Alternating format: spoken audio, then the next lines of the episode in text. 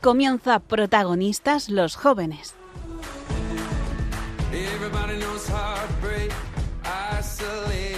Desde Santiago de Compostela con el padre Javier García Rodríguez.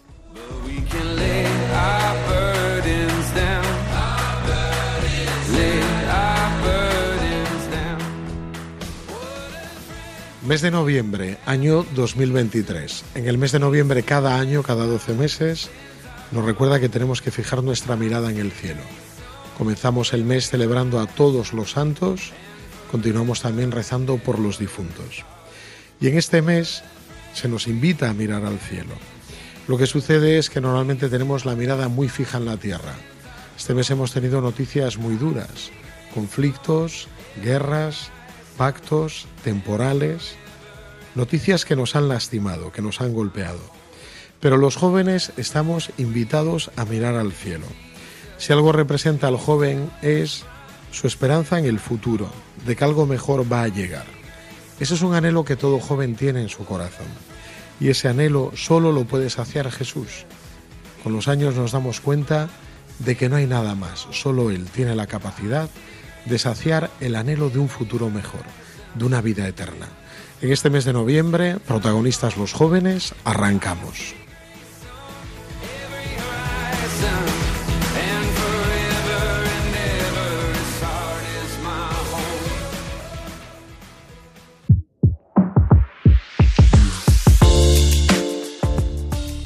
Pues esta noche comenzamos fuerte, nuestra primera sección del programa. No me líes, que no tengo vocación con el padre Dani Cuesta. Buenas noches, Dani. Buenas noches. ¿Cómo te encuentras? Bueno, te agradecemos que cada martes, una vez al mes, dediques tiempo a este programa para guiar a todos aquellos que están buscando su lugar, su vocación. Yo os agradezco que me sigáis llamando y que no hayáis echado esta sección a la basura. No, no, no, no está teniendo mucho éxito y mucho seguimiento. A mí esta sección me encanta. Por ejemplo, el, el programa pasado hablamos sobre el Pórtico de la Gloria y Elisa y yo aprovechamos y lo fuimos a visitar. Sí, nos encantó, la verdad. ¿Ya habéis sacado alguna conclusión?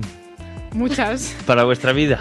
muchas, muchas. Bueno, ya hablaremos. No solo eso, lo han, lo han mapeado, o sea, han ido ya imagen a imagen, encontraron la sonrisa de Daniel que tú nos contaste. Es verdad. Efectivamente. Han ubicado todo.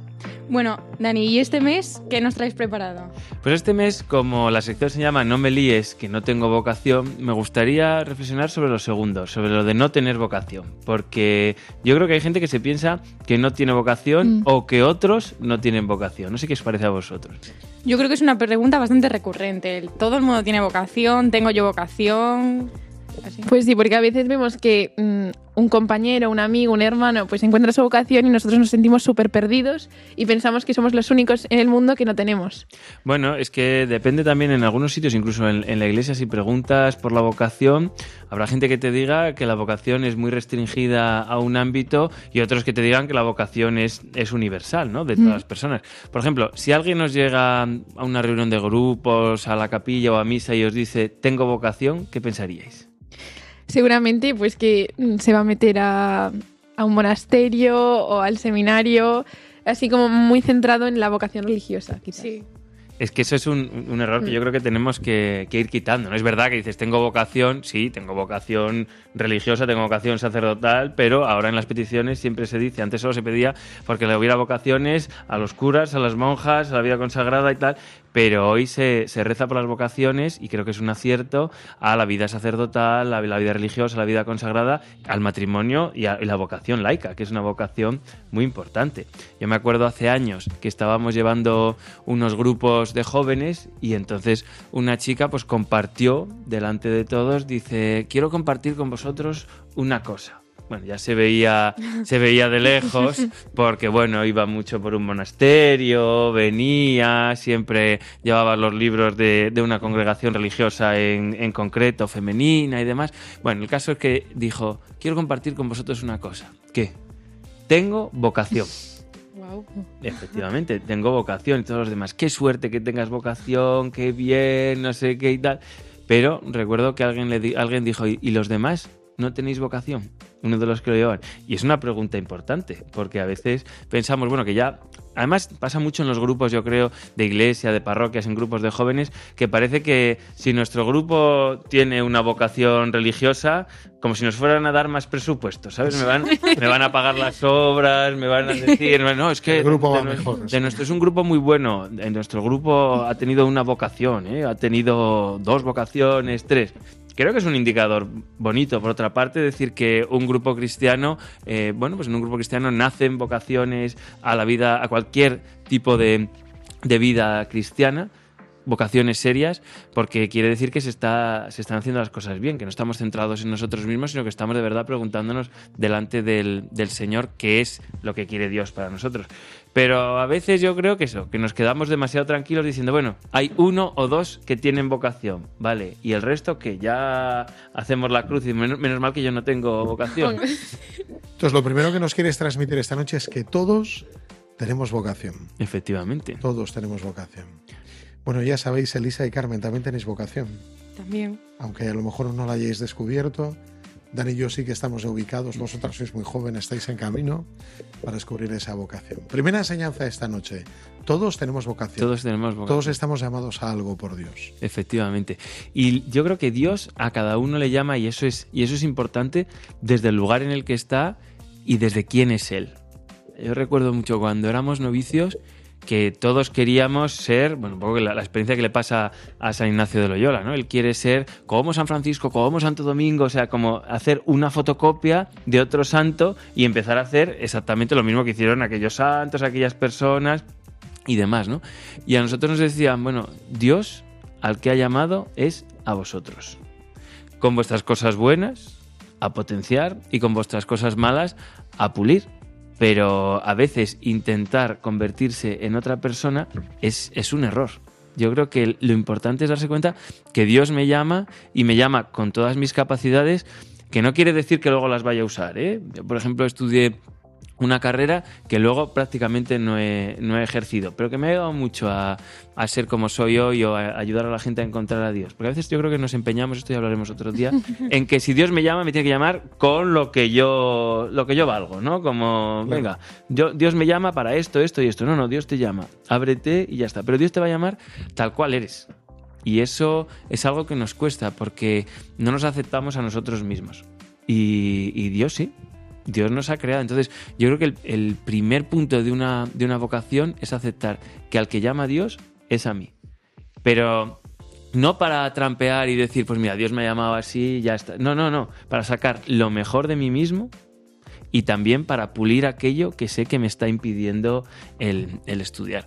O el estudiar, el hacer con la vocación. Es que estoy pensando que los chavales con los que yo vivo, que claro, algunos algunas veces me dicen, no, es que yo quiero estudiar, pero es que me cuesta muchísimo, porque ahora que no vivo en casa, levantarme a la hora de ir a clase me cuesta un montón, ponerme a estudiar. Bueno, hay padres que los vigilen, sí. Claro, no hay nadie que te vigile. Es que yo no sé si puedo, no sé si puedo con esto. Pues yo creo que la vocación, a una escala mucho mayor, tiene que ver con esto, o sea, con saber sacar lo mejor de, que hay dentro de ti, dejar que Dios saque lo mejor de tus, de tus capacidades y también luchar contra esa flojera que te impide levantarte de la cama, que dices, qué pereza, yo ahí no me atrevo o demás. Por eso me gusta, que es el segundo ejemplo que, que quisiera hablar con vosotros hoy, ¿Habéis, no sé si habéis visto la película La llamada. ¿La habéis visto? Sí. Sí. Una película. La conocemos. Y la canción también. Sí. Efectivamente. Sí. No la vamos a cantar ahora, pero, pero bueno, podríamos. Antes de verla en de el Leiva. cine, sí, te he de confesar que yo fui a verla al teatro. El musical. Antes. Mm. Sí, cuando aún era, no era, un- no tenía proyecto de, de hacerse en cine. Sí, sí. Porque vi el título, me llamó la atención y fui, fui a verla. A mí me habían dicho que tenía que verla y yo estaba ahí liadísimo ese año y la vi en un avión y reconozco que después de verla en el avión estuve un mes en bucle, porque a mí me dan esas obsesiones, en un mes viendo en bucle el vídeo de las dos monjas bailando en la mesa la canción de Estoy alegre porque estáis alegre, ¿no? Pero, pero dejando eso, yo creo que ahí hay una clave, aparte de una película es simpática ya, plantea Sí. el tema de la vocación, luego tiene sus rollos que no veas, Sí. pero, pero es una, una película que a mí lo que me gusta es que Dios le habla a la chica de su vocación desde su lenguaje, desde lo que ella conoce, desde lo que ella siente, desde lo que ella vive. Y yo creo que para encontrar la vocación tenemos que ser conscientes de que Dios nos va a hablar desde nuestra situación, en el lugar en el que estamos viviendo, en el que está, o sea, lo que nos gusta, cómo pensamos, cómo sentimos, ahí es donde se va a hacer presente el Señor.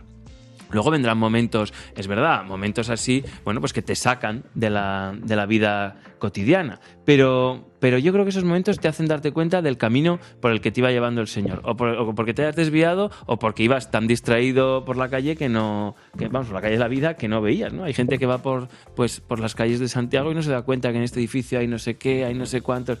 Nosotros por la vida vamos así. Dios venga a poner señales y de repente una vez, pum, te caes y dices, anda, había aquí una cosa, y aquí otra, aquí otra. Anda, todo tiene sentido, ¿no? Pues mira, me encanta que lo interpretes así, porque esa peli yo no le daba encontrado tampoco como un sentido pero el tema de que Dios te habla en tu lenguaje es verdad. Al final la chica le habla pues en lo que ella entiende a través de la música, mm. del arte, del baile, de, de todo. Mm. Me gusta esa, esa, esa, propuesta, esa lectura. Luego hay que seguir depurando, porque claro, Dios nos habla. Nosotros tenemos imágenes de Dios, siempre. Todos vamos a, a, relacionarnos con Dios a través de una imagen. Y luego, cuanto más vas entrando en la oración y la vida espiritual, lo que te das cuenta es que esa imagen de Dios se va puliendo. O sea, el, el inicio de la vocación sí que es verdad que hay un ideal, tu lenguaje, todo eso, como tú entiendes a Dios pero luego después yo creo que se va puliendo y vas descubriendo quién es, quién es Dios de, de verdad. ¿no? La Biblia está llena de ejemplos de personas que se relacionan con una imagen de Dios y de repente dicen, anda, yo antes no conocía a Dios y ahora sí. ¿no? Yo creo que esa es la llama en nuestra vida. Entonces, segunda idea, Dios nos llama pues por nuestro nombre, con nuestro lenguaje, nuestra situación y con nuestros más y nuestros menos. Efectivamente. Sí, qué bueno, ya haciendo sumario entonces. Primera idea, era aquella que nos contabas al principio del, programa, que todos tenemos vocación. Mm. Segunda idea. Que Dios nos llama por nuestro nombre, nuestra situación y nuestro lenguaje. Para que lo entendamos. De aquí va a salir la gente ya con la vocación solucionada. nuestra tercera idea. más, Dani. La tercera idea ya la he enunciado un, poco, ¿no? Que es verdad que hay momentos en la, en la vida que te ayudan a ponerte, ponerte en camino. Hay gente que te cuenta, dice, yo mi vocación es desde niño hay gente que desde niño ha sabido que quería ser madre de familia, que quería ser religiosa, que quería ser padre de familia, catequista, lo que sea, ¿no? Sacerdote y tal. Pero otras personas lo descubren en un, en un momento dado. Y aquí yo recuerdo un, un compañero mío jesuita que lo contaba a su hermano en una Eucaristía. Dice que él se había quedado muy tranquilo porque en el colegio les decían, es que Dios te puede llamar en cualquier momento. Y si Dios te llama en cualquier momento, a ver cómo vas a responder, qué vas a hacer. Y él tenía un miedo horrible a que Dios le llamara, porque él se imaginaba que la vocación era una especie de rayo de luz, ¿no? Que caía en las camas de personas elegidas y entonces se iluminaba y, ya está. Y Dios habla y qué le voy a decir, cómo le voy a responder en medio de, la noche. Había visto alguna peli de dibujos sobre la anunciación, pues seguramente. alguna cosa de estas. Y entonces decía a su hermano, dice, yo el día que mi hermano que dormían en, el mismo cuarto, ¿eh? con una distancia de una mesilla de noche. Dice, yo cuando vi que en la cama de al lado había caído la luz, por su hermano dijo, tengo vocación, me voy a ir al noviciado de los jesuitas. Dice, qué tranquilidad. Dice, ¿y por qué poco? Dice, porque el foco ese de la vocación ha caído en la cama de mi hermano, pero si llega a ser un poquito más intenso, me, da a mí y a ver, a ver cómo respondo yo a, a Dios, ¿no? Pues hombre, creo que es, ese foco. Yo no conozco a nadie que lo haya que lo haya tenido. A lo mejor tú sí, ¿no? Javi, ¿tienes conoces a alguna persona? Sí, somos muy iluminados. No, no, yo creo que no, no, no he conocido Pero bueno, si alguien de los que nos está oyendo ha visto el foco, por favor, que no diga que, que hemos dicho aquí que eso no que eso no se da, porque puede ser. Pero yo creo que fogonazos en la vida sí. Y, y eso es lo que decía antes. Yo creo que hay momentos en los que tú ves muy claro en tu vida que ¡pum! Dios te ilumina de una manera clara, sea, no sé, una Eucaristía, una conversación o, en algún momento, y entonces tú ves claro que ese es tu camino, ¿no? Pero bueno, de esto se podría hablar mucho tiempo. Qué bueno. Pues te agradecemos esta tercera idea. Hoy nos quedamos ya con las tres. ¿Cómo la resumirías esta tercera? ¿Cómo dirías? Para ayudar a nuestros oyentes. Lo primero que diría es que todo el mundo tiene vocación. Sí. Y que hay que, hay que buscarla. Hay que dedicar un tiempo a buscarla. Lo segundo que diría es que Dios te llama en tus circunstancias, que te llama a ti. No llama a otra persona, ni te llama a ser otra persona, sino te llama a ti con tu lenguaje para que seas esa mejor versión de ti mismo, de la que sé, bueno, la versión que Dios sueña. Y lo tercero, que hay momentos en la vida que son decisivos en los que tú encuentras, no es que ese momento Dios, sino que Dios te ilumina y te das cuenta de que te ha estado llamando, que te ha estado dando todo por todos los lados y que ese es tu camino. Qué bueno, pues el padre Daniel Cuesta, un martes más con nosotros. Te agradecemos el estar aquí y te esperamos el, el mes que El viene. mes que viene. Muchas gracias, Dani. Buenas noches. Buenas noches.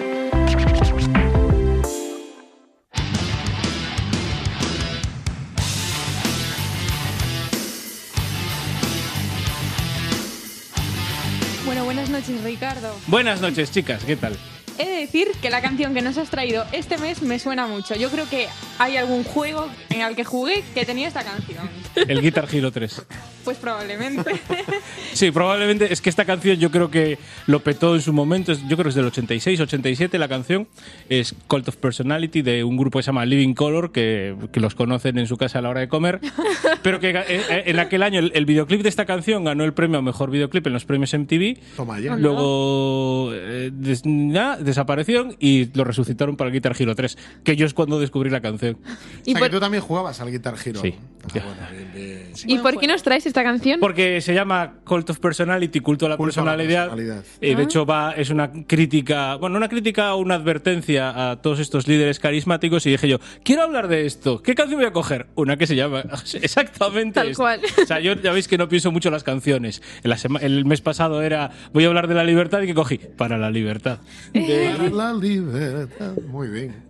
Bueno, el culto a la personalidad. ¿Quieres poner? Sí. Es la cabra que quieres pasar. es la cabra que- y los líderes este martes de noviembre. y los peligros que conlleva. Cuéntanos. Porque hay muchas veces que nos dejamos llevar por, por estas personalidades fuertes, ¿no?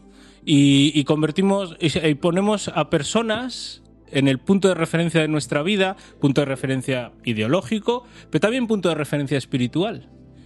A personas que pues, son como tú y como yo y que tienen sus defectos, ¿no? Pero esto se ve en todos los órdenes de la vida. Os voy a poner un ejemplo. Javi, me llevas cuatro años, ¿no? Más o menos. Yo creo que sí. Sí. Soy del 80. Y yo del 84. Me llevas Cuatro cuatro, años. años, un mes y menos 10 días, ¿vale? Wow. Porque tú eres del 15 y yo del, del 5 del mes De siguiente. septiembre, Y yo del verdad. 5 de octubre. Entonces, eh, y tú y yo eh, somos de Coruña. Y tuvimos la suerte, aunque yo crecí en Pontevedra, pero tuvimos la suerte de vivir tú en tu adolescencia, yo en mi preadolescencia, al Superdepor. Efectivamente. El mal. gran superdepor de Bebeto y Mauro. Eh, Y de Bebeto y Mauro y Aldana, Manjarín, Fran, Claudio, Fran, sí, sí, grandes. ¿no? Vivimos ese, tuvimos esa- la, la suerte de vivir y sin embargo tú le preguntas a alguien de aquella época de Coruña y de lo que te acuerdas es del Superdepor. O sea, te acuerdas de Bebeto, de Mauro, de Yalmiña, yo a mí Ya- Yalmiña me vio, pero era porque eran del Depor. Eran del deporte. De hecho, Bebeto se fue justo cuando se fue del Depor, se fue al Sevilla y como, bueno, pues, pues muy bien, se fue al Sevilla, Sí. ya está, se fue, se fue Yo del ni me equipo. acordaba que se había ido. Sí, Sí. se fue al Sevilla. Vale, pues muy bien, ¿no? Ahora no. Ahora la gente que era del Barça en la época de Messi se ha hecho fan del Inter de Miami. Porque siguen a Messi, no al Barça. La gente, la gente, claro, o seguía los partidos del PSG. La gente del Madrid de la época de Cristiano, luego estuvo pendiente del y todas las noticias. Lo van a ver en la Liga Claro. esta árabe o catarí. Sí, y, y- y todas las noticias las habría antes la mm, el partido de la Juve cuando Cristiano se fue a la Juve, que a lo mejor un partido de segunda. Porque, ¿qué es lo que le interesaba a la gente? ¿Qué pasaba con Cristiano? ¿no? Eso se ha visto. O sea, los deportes, incluso los deportes de equipo, se han vuelto a muchas veces deportes individuales. Cuando tú y yo éramos jóvenes en la época del Superdeport, ¿quién ganaba el balón de oro? Nos da igual. Exactamente. Sí. Y sin embargo, ahora se montan unos pifostios por si le van a dar el balón de oro a Benzema, a Messi o a, A o al cuñado de, de Arsenio Iglesias. No. Pero eso es que eso nos pasa muchas veces en la iglesia. Hay un cambio grande, es cierto, sí. Mm. Pero es que eso nos pasa muchas veces en la iglesia. Es cierto que nosotros reconocemos y acabamos, estamos en noviembre, es el mes en el que, que comienza celebrando a todos los santos. Y, y nosotros ponemos delante de, de nosotros, valga la redundancia, personas, modelos a los que imitar, a los que seguir. Pero sabemos que no. Nuestra vida de fe no se construye en torno, yo qué sé, al Beato Carlo Acutis, ya que estamos en protagonistas los jóvenes, sino que se, con- se con- se construye en torno a Cristo A y a su mensaje, ¿no?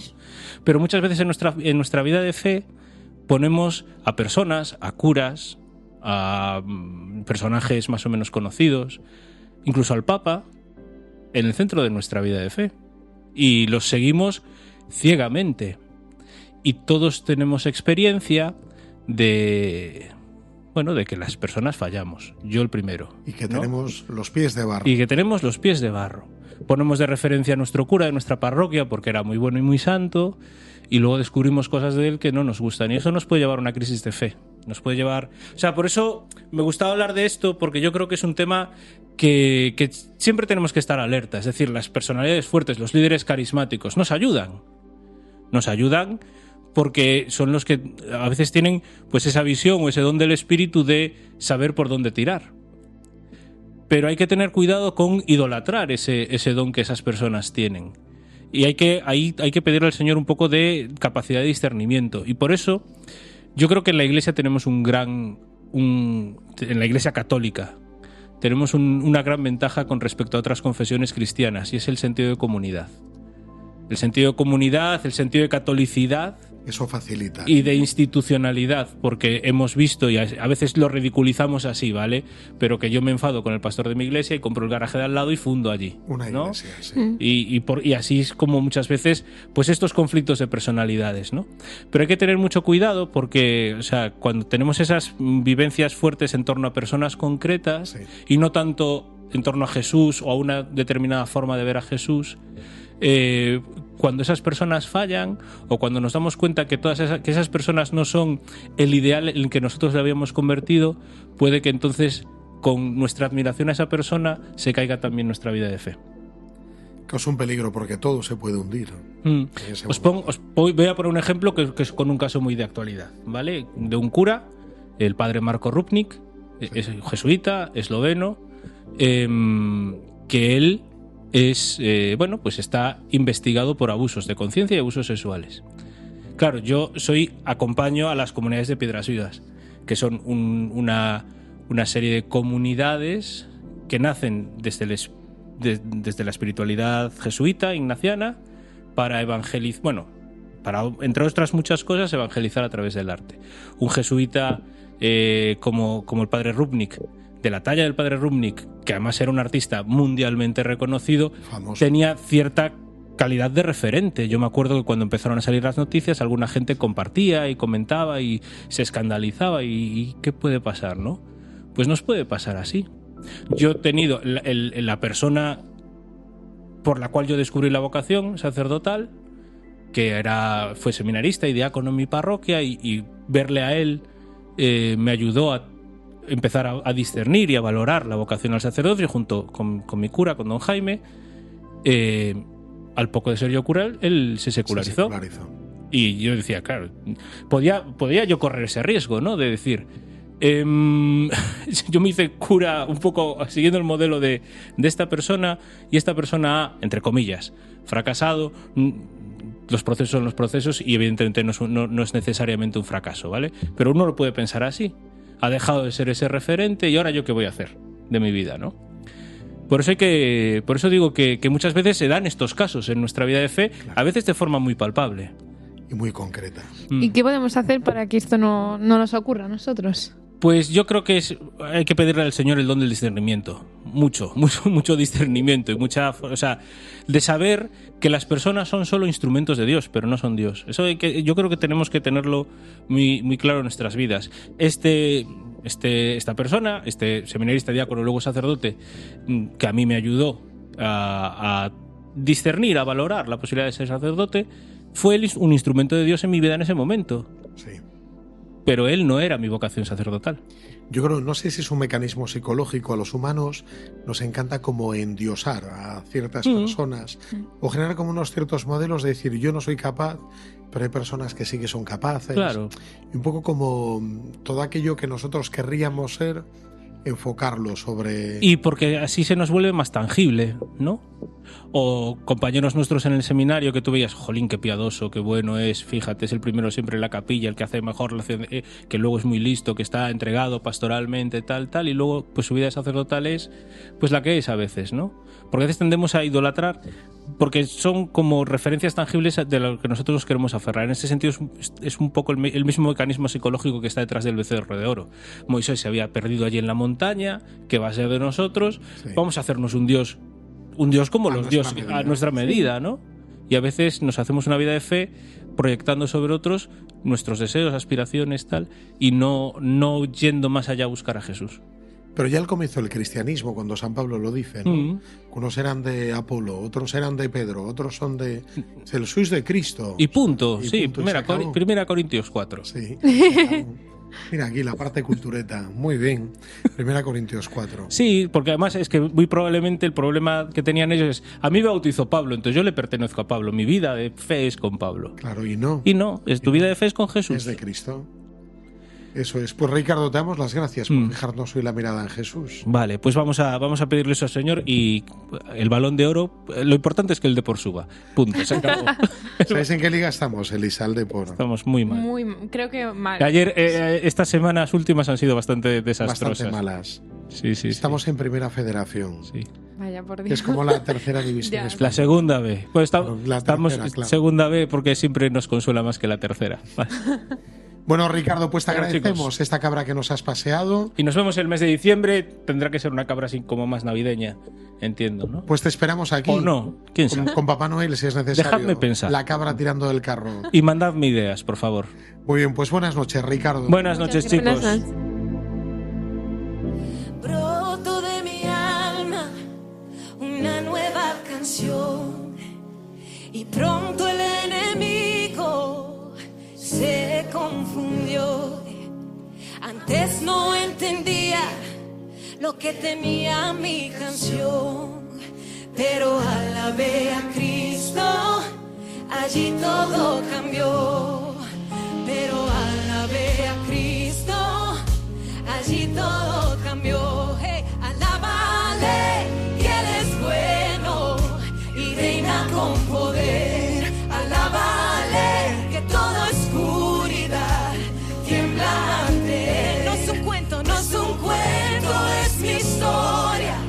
que mi padre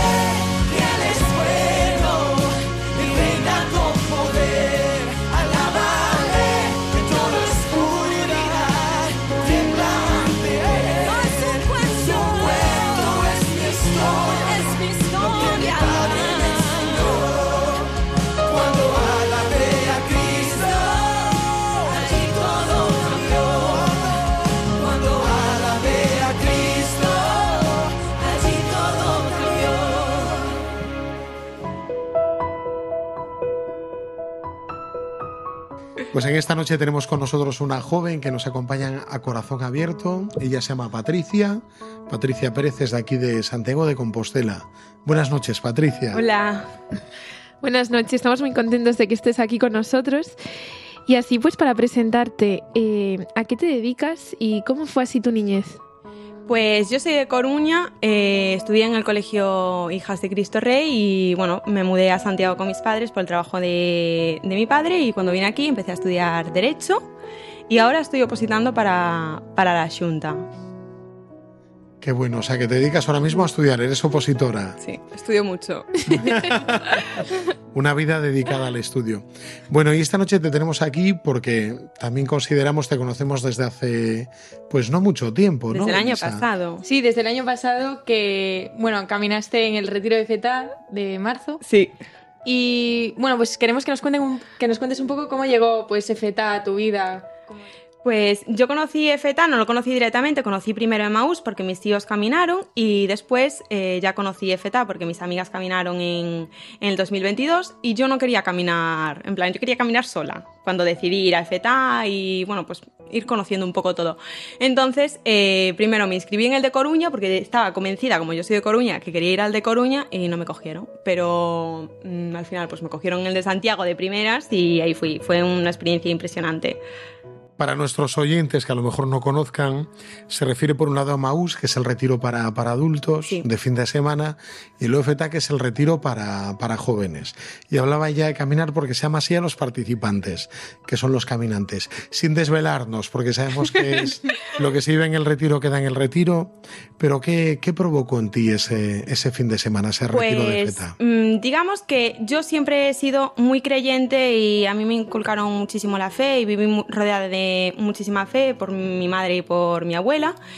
Y no sé, siempre lo tuve muy presente, pero pues igual lo mítico de que eres adolescente, lo dejas un poco más de lado, no cuidas tu fe ni nada. Y en EFETA eh, supuso pues como un renacer. Como hablábamos igual en el curso de evangelización, era un renacer en mí y me acuerdo que hubo un momento en, en el que, bueno, mi, mi servidora me dijo, te voy a enseñar a la persona que más te quiere eh, en el mundo. Y estábamos eh, en la capilla y yo ahí mm, empecé a llorar un montón, me sentí con el amor más grande del mundo y de hecho me dijo, ¿quieres confesarte? Y yo iba con la idea de que no quería confesarme yo, por favor. Y fue impresionante. Fue cuando tuve la, eh, confesión con Javi y fue uno de los mejores momentos porque fue como el perdón para, para mí, para todos mis pecados y retomar toda mi fe. Y hubo momentos que fueron de reconectar totalmente, de ver mi vida pasar y decir, jova, Dios estuvo conmigo en todo momento, solo que yo no lo supe ver.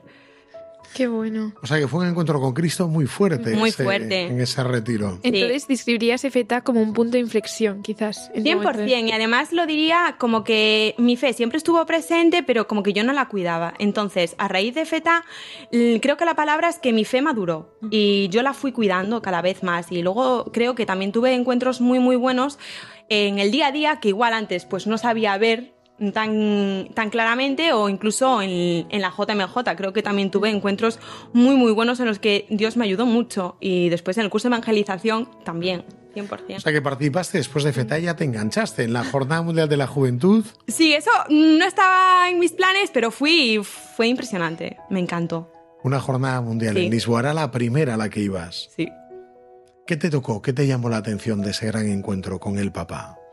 Pues yo pensé que no me iba, que iba a ver al Papa o que, bueno, pues que, y que iba a ser un poco sin más, que lo iba a ver y o sea, ya está. Y no, me gustó mucho y la vigilia sentí mucha paz y fue impresionante ver como miles de personas, un millón y medio de personas, si éramos en la vigilia, que estábamos todos en silencio y que todos teníamos el mismo fin, escuchar una todo lo que decía el Papa.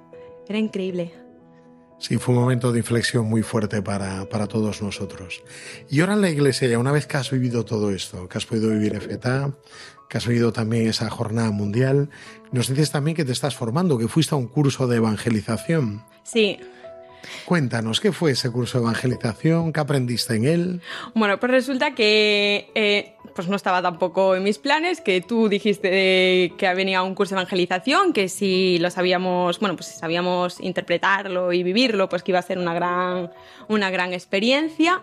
Y al principio, cuando estábamos allí en el curso, pues como que íbamos dando todo por temas y nos ibais explicando que al principio, pues que se trataba de que la gente se acercase a la iglesia, pero al final, como eso ya no funcionaba, era como, mm, era todo en red, ir eh, evangelizando a la gente, que el evangelio se hizo en la calle y que se vive en la calle. Entonces, eh, una cosa para la que me ayudó mucho era que tú tenías que llevar al corazón de, la gente a Dios. Y entonces em, yo creía que había gente, pues lo mítico que vemos todos a veces, pues que eh, gente que pensamos que igual que no tiene buen corazón y decimos, ¿y por qué está en, en la iglesia o tal? Y al final me ayudó eso mucho para rezar por ellos y decir, jova, ¿cuánto, cuánto necesitan a Dios en su corazón? Y es una cosa para la que me ayudó mucho y algo por lo que yo recé mucho para, para que cambiase en mí.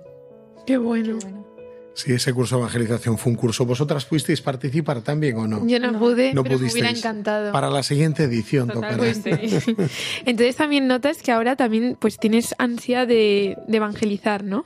A partir Sí. de lo de FETA. Como que antes, vale, vivías como tu fe quizás más para ti y ahora que lo quieres como transmitir más Incluso resto. después de FETA, claro, yo lo vivía más para mí, pero con el curso de evangelización fue distinto, porque hay que llevarlo a los demás, si no, pues no sirve para nada. No solo quedarte a Jesús, sino que Jesús esté presente en tu vida y que pueda llegar a otros. Sí, justo. ¿Cómo vives ahora tu día a día? Claro, porque es muy difícil. Alguien que está preparando una oposición, que estáis locos estudiando y con clases y tal, y al mismo tiempo compatibilizar eso, porque ahora también sí que no solo estás participando, sino que estás sirviendo, ¿no? Estás organizando, Sí. ¿no? Cuéntanos cómo, qué es lo que tienes entre manos y cómo llevas todo eso.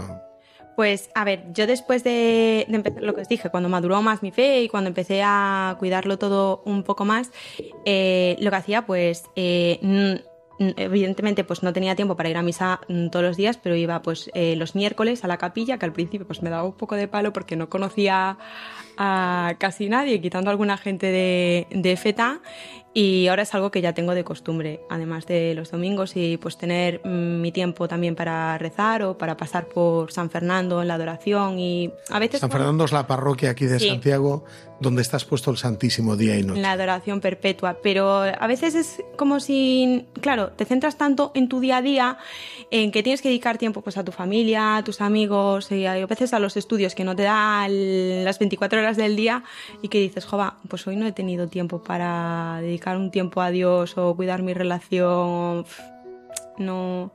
Y a veces te sientes un poco mal, pero siempre y cuando procures dedicar esos ratos, por ejemplo, para mí los miércoles y domingos, Son momentos muy especiales. Y luego también a nivel de feta, ahora una vez que ya has caminado, tenéis la ocasión de poder servir, ¿no? Sí, ¿Dónde, ¿Dónde te ha tocado servir? ¿Nos quieres comentar? sí. Que eso sí que sé, yo creo que lo podemos contar en antena. a nuestros oyentes de Radio María. Me tocó en Santísimo. Era lo que quería y, y bueno, pues al final fue, fue lo mejor. Y tengo muchísimas ganas porque al final va a ser el motor del retiro, yo creo, y, y a ver, voy a estar en contacto con Dios todo, todo el fin de semana. Pues entonces Qué seguro bueno. que genial.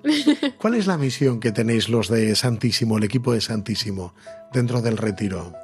Pues mira, eh, al final pues tenemos que ser como, eh, en parte, como el- seguir siendo el motor y que todo vaya bien en cuanto a... Ay, Se expone el Santísimo el primer día cuando comienza sí. y está todo el viernes, sábado, domingo hasta terminar el Sí. retiro, ¿no? Y en ese tiempo vosotros cubrís los turnos. Sí, Y a ti te toca coordinarlos a- al sí, equipo. tener, tenemos que hacer los turnos, elegir pues los rezos, eh, mm, preparar el material, Qué bueno. sí, Y acompañar a Jesús y esperar que nunca esté solo. justo, O sea que vais a dedicar mucho tiempo a la oración este fin de, de semana. Sí. Bueno, yo creo que además de ser el motor, en cuanto que sí que vais a rezar, porque queréis que Dios sea el centro del retiro, luego también, especialmente para los de Santísimo, vais a salir de allí empapados de esa presencia de Dios, de tantas horas con Él. ¿Te da miedo el tener que afrontar tantas horas con Jesús? Mm, por una parte, pienso que igual no estoy tan cerca de los caminantes, Pero ahora que se va acercando el retiro, pues me da un poco más igual porque al fin y al cabo pues quiero un poco más esa paz de estar en el retiro, vivir el corazón del retiro y, y centrarme mucho en, en Santísimo. Pues sí. Qué bueno. Patricia, pues te, te agradecemos muchísimo que hayas querido hoy estar en antena con nosotros. Muchísimas en, gracias. En los micrófonos de Radio. María. Así que nada, rezaremos por ese retiro de FETA y por los próximos, los que vengan, estaremos unidos en esa oración. Buenas noches. Buenas noches.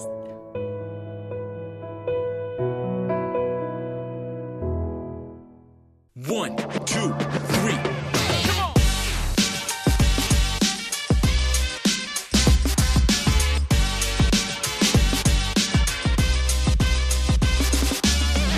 Queridos oyentes, llegamos al final de nuestro programa de la mano de Chris Cons.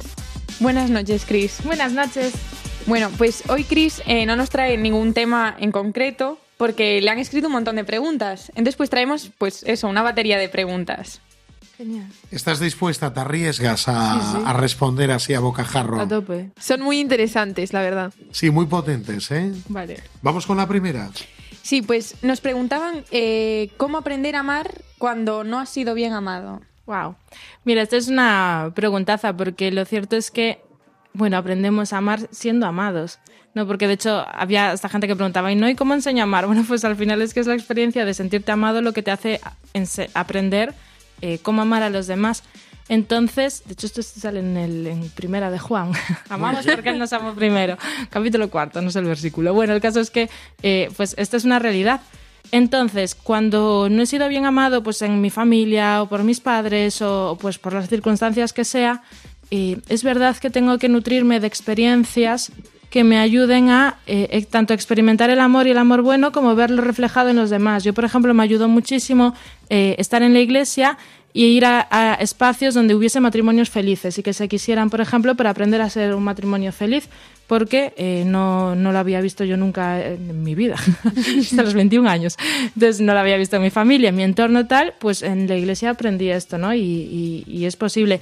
Lo que desde luego no hay que hacer es perder la esperanza. Hay una frase que me gusta mucho, que la vi en Instagram, no es mía, pero está muy bien, que dice, si, si no vienes de una familia feliz, haz que una familia feliz venga de ti. Entonces, pues mira, sí es buena. Entonces, eh, si no has aprendido a amar, pues, eh, o no, no has visto esas experiencias de amor que para poder reproducirlas, pues nutrete de, de- de experiencias en otros contextos. A mí en la iglesia me ayudó mucho. De hecho, es donde más yo matrimonios felices veo. Así que si sois creyentes, mejor. Y si no os convertís, que está súper bien. Y enlazando así con el tema del matrimonio, también nos preguntan mm, si es bueno convivir antes de casarse. Vale, esto es una duda que tiene mucha gente. También yo creo que muy relacionado en el sentido de, bueno, pues como he visto muchos fracasos amorosos en mi entorno, digo, bueno, pues es que hay gente que me dice, mira, y no tenemos sexo, pero vivimos juntos antes y ver cómo, cómo se nos da y cómo lo hacemos. Pero es que el para siempre en un matrimonio no depende de, mm, de lo que el otro haga en un momento concreto, no depende de si uno sabe lavar bien los platos y el otro quitar bien el polvo o de este tipo de cosas, ¿no? De la convivencia del día a día. De hecho, eh, hay cosas, bueno, primero, muchísimo más importantes. Entonces, cuando vamos con la mentalidad de vamos a probar, eh, es un peligro, porque ¿qué vas a probar? Eh, ¿Vas a probar al otro para ver si es digno de ser amado o digno de compartir toda tu vida con él? ¿Y qué vas a probar? Porque claro, la convivencia unos meses la puedes probar y, y a lo mejor va bien ahora, pero porque a lo mejor cada uno cambiamos y el matrimonio cambia muchísimo a las personas. Entonces unos meses, pues yo qué sé si vamos a seguir igual y yo igual en unos meses no me apetece lavar los platos ni cocinar y digo, pues yo qué sé, este tipo de tonterías, pero después yo también pienso, joder, a mí hay cosas que me parecen más importantes eh, de, experiencia, ¿no? Pues yo qué sé, la paternidad, pues no voy a probar antes a ser padres antes de serlo, pues no puedes, te la juegas. O sea, eh, bueno, no te la juegas, porque tú ya conoces a la persona y tienes que saber si, si, si ya ver lo suficiente como para saber si va a ser un buen padre o no. Pero bueno, que al final es esto, o sea, que el amor no va de probar, sino de jugársela y dar el todo por el todo. Y precisamente el matrimonio es un pacto de amor, no un contrato, no es si va bien, entonces amo y si va mal, pues me bajo del barco. No, no, te subes a ese barco y te vas a quedar ahí para siempre. O sea que eh, no va de probar, va de amar, va de amar y jugársela y voy a amar sí o sí cuando, te lo, cuando lo merezcas y cuando no te lo merezcas. Entonces yo no conviviría En ningún caso. De hecho, ha salido un estudio hace muy poquito que demuestra, o sea, que se veía que las parejas que convivieron antes de casarse se divorcian mucho más que las que no conviven y, y empiezan a convivir después del matrimonio. O sea, que incluso socialmente esto es una realidad que se ve. Qué bueno. Y eso que al final muchos se sienten presionados porque parece que es como lo normal ahora. Sí, sí, sí, sí, se ve como súper raro, en plan, ¿no? ¿Y cómo no vas a convivir antes? Y si no funciona, fu- pues es que hay que hacerlo funcionar, el matrimonio no funciona. Y luego sí que es verdad que antes había como cierta solemnidad en este paso. Que uno abandonaba la casa de sus padres y tal, y se iba a vivir con, con su mujer y tal. Sin embargo, ahora es algo como muy manido. Me voy a vivir con. O sea, Sí. lleváis saliendo dos días y ya está. O sea, asumo. Sí. No sé, es como. Mm. Antes era como un paso muy importante, ¿no? Sí, sí, sí. Muy, muy medido, muy meditado, muy. Pero ahora es como una cosa. Nada, ya al día siguiente. Y yo lo vi mucho esto cuando me casé, con la experiencia de otros, a lo mejor, personas de mi entorno, tal, que se estaban casando, eh, que no eran cristianas y tal. em, y digo, bueno, o que lo eran y que de- decidían convivir. Dices, es que no tiene nada que ver, porque yo me casé y estaba ilusionadísima, no por la boda, eso me daba igual. Yo quería el día siguiente, yo quería dormir con mi marido abrazados, quería eh, limpiar la casa. Yo tenía unas ganas de limpiar la casa con David, ¿sabes? O sea, eh, quería el día a día, el, el preparar, buah, el desayuno. Me apetecía tanto prepararle un desayuno especial, porque me encanta cocinar, ¿no? Entonces yo quería hacer desayunos especiales, entonces, eh, y con él. Entonces, eh, me hacía tanta ilusión cocinar con él, estas tontadas, hacer un bizcocho. Es que era tan guay. Entonces yo me casé ilusionadísima por el después, por el empezar a vivir juntos. Es que si no, casi no hay cambio. Claro, no, no, no hay ninguno. Es que los que se casan que antes han convivido, te- te- cuando les preguntas, ¿estás ilusionado tal? No, pues normal, pues es igual que antes, claro. Pues es que pierde mucho. O sea, lo guay es convivir después. Bueno, y creo que tenemos tiempo para una sí, tenemos, pregunta tenemos más. tiempo. Y nos preguntaron, eh, pues, cómo superar, bueno, es un tema un poco distinto, pero cómo superar el mono, pues, de la pornografía. Muy buena Es pregunta. una pregunta además ya casi como droga. O sea, el Sí, mundo de sí. la droga, el mundo de la pornografía. Sí, no, no, de hecho puedes tener, o sea, hay, hay gente que Síndrome experimenta, sí, abstinencia. síndrome de abstinencia cuando empiezan a dejar la pornografía, Eh, porque bueno, lo cierto es que es una adicción. Esto ya lo vimos en algún programa. Si os interesa mucho el tema, dedicamos otra vez otro programa, me lo decís por Instagram y ya está, o al correo, lo que sea. Pero, eh, mira, yo os doy varios consejos. O sea, lo importante es centrarse no tanto en, en la adicción, sino en lo que nos ayuda a salir de esa adicción. Entonces, primero, si eres creyente, reza a tope. Entonces, cuando te venga la adicción, yo diría el nombre de Jesús o lo que te sea que te ayude a ti para eh, pedir el Espíritu Santo y poder enfrentarte con Él a esa situación. Pero después, eh, mira, cuando vas a, cuando quieres consumir ya lo sabes por la mañana. Tú te despiertas y ya sabes que ese va a ser un día duro y que tienes un montón de ganas de consumir o que ese día vas a caer. Entonces, si tú ya sabes esto cuando te despiertes, sé realista, admítelo y pon los medios que tengas que poner para no caer. Pues no te quedes a solas con el teléfono móvil en la habitación por la noche, no te metas en el baño con el móvil, bueno, pues lo que sea, donde tú consumas, pues pon todos estos filtros y estas barreras, ¿no? Que son fundamentales. Pero además, haz deporte, esto es importantísimo. eh, ir, ver- vete a correr. O sea, me entran ganas a las 12 de la mañana, pues tampoco pasa nada. Sea, estoy ahí al 12 de la noche, pues eh, me voy a correr, ¿no? Eh, lo que sea, hacer deporte, eso ayuda mucho porque te va a dar una dopamina, que es al final lo que la pornografía, te- o sea, tu cerebro te está pidiendo dopamina, por eso quiere que consumas pornografía. Entonces, si haces deporte, eh, te va a dar una dopamina de forma más sana, entonces te va a ser más fácil enfrentarte al mono. Y esos días sé exageradamente ordenado en todo, en, en- tu habitación, haz la cama por la mañana, ten todo en orden, ten un día lo más ordenado posible, come sano, eh, duerme si puedes, incluso una siesta, todo ordenado y queda con amigos, queda con gente. E Incluso eh, yo siempre os aconsejo cuando queréis dejar la pornografía que busquéis una persona que os pueda acompañar en el proceso, un ancla, una persona eso que os ayude, entonces compártelo con esa persona o con un amigo. Sería una persona con la que hablar Sí, y de compartir cómo referencia. lo estoy llevando. Sí, incluso, bueno, los éxitos, sobre todo los fracasos también, eh, las celebraciones, todo esto, ¿no? Pues ese proceso, eh, entonces ese día malo, pues lo compartes con el otro, estoy teniendo muchas tentaciones, reza por mí, ayúdame, o vamos a charlar, lo que sea. Entonces llenar tu día, ese día, eh, de, en ese momento del mono, de cosas buenas, eso de amigos, de gente, de hacer actividades chulas, hacer un bizcocho que está muy bueno, yo qué sé, un smoothie, yo qué sé, eh, hacer deporte, bueno, hacer cosas chulas, dormir una siesta, que a veces es por cansancio. Bueno, todo esto que nos pueda ayudar, centrarte y sobre todo, pues Jesús, ¿no? Centrarte en, en los éxitos y en, y en para qué lo estoy haciendo. Mm, Y todo esto también ya es algo bueno porque ya te das cuenta que es una adicción. En el momento que ya quieres cortar. Total, sí, sí, sí. Es que es ahí cuando se empiezan a dar cuenta, ¿no? Pues empiezo a salir con una chica o tal, o me convierto, lo que sea, y entonces quiero dejarlo, y entonces ahí me doy cuenta de que no. Pero es muy importante luchar contra esto porque em, cuando el ver pornografía no solo es que afecta a nuestra pureza o nuestra mirada, a nuestro tal, sino que también a nuestra futura familia. Entonces, eh, a nuestra futura mujer, a nuestro futuro marido, a nuestros futuros hijos. Esto es lo que también se carga todo esto o hace mucho daño. Entonces, pues hay que enfrentarse con mucho valor a todo esto y pedir ayuda. Y, y sí, sí, ya está. Es que interesante esta batería Tema de muy preguntas. importante, sí. Nos queda una pregunta más, nos queda tiempo. ¿Tenéis una, una última ahí acuñada? ¿Alguna última pregunta que queramos sacar? Porque nos quedan como dos minutos, Cristina. Si ves bueno afrontar alguna, unas ahora cuantas. margen para que pueda. ¿Cuánto nos queda? Has dicho cinco. Dos minutos. Dos. Uy, madre mía. Nos quedan dos Pues minutos. mira. Lo dejamos entonces Bueno, para el siguiente programa. Si queréis tengo, yo lo dejamos. Sí, lo dejamos para el siguiente programa. Bueno, Hacemos una segunda parte. sí, una segunda y una tercera, porque vemos que los oyentes están muy preguntones. Sí. Que esto yo creo Sí. que es muy interesante el que se haya generado como, este, como esta necesidad de encontrar respuestas Sí. a todos estos temas. Así que nada, Cris, dentro de un mes nos vemos. Esperamos que haya más preguntas.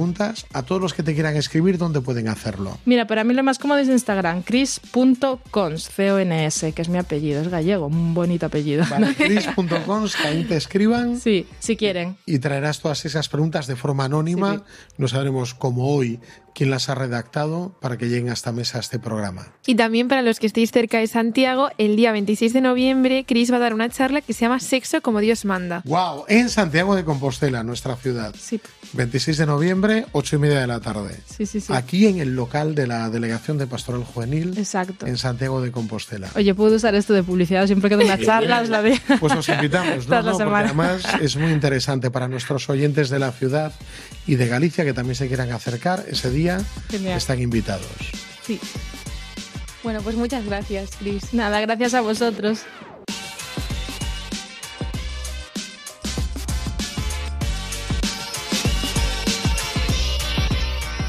Ay, Elisa, este programa me ha encantado. Bueno, Carmen, es que la verdad es que parece que siempre decimos lo mismo, siempre que acabamos el programa. Bueno, pero lo cierto es que en cada programa nos superamos, o sea, eso sí que es cierto. De todas formas, ahora que terminamos, si los oyentes quieren contactar con nosotros o escucharnos, ¿dónde lo pueden hacer? Por la web radiomaria.es o mediante Spotify con protagonistas los jóvenes. Y para contactar con nosotros nos pueden escribir a protagonistas los jóvenes 1 arroba radiomaria.es. Pues nada, un martes más en las ondas de Radio María os dejamos ahora con el contenido de esta noche. Que descanséis todos. Buenas noches. Buenas noches. Así concluye Protagonistas los jóvenes. Hoy desde Santiago de Compostela con el padre Javier García Rodríguez.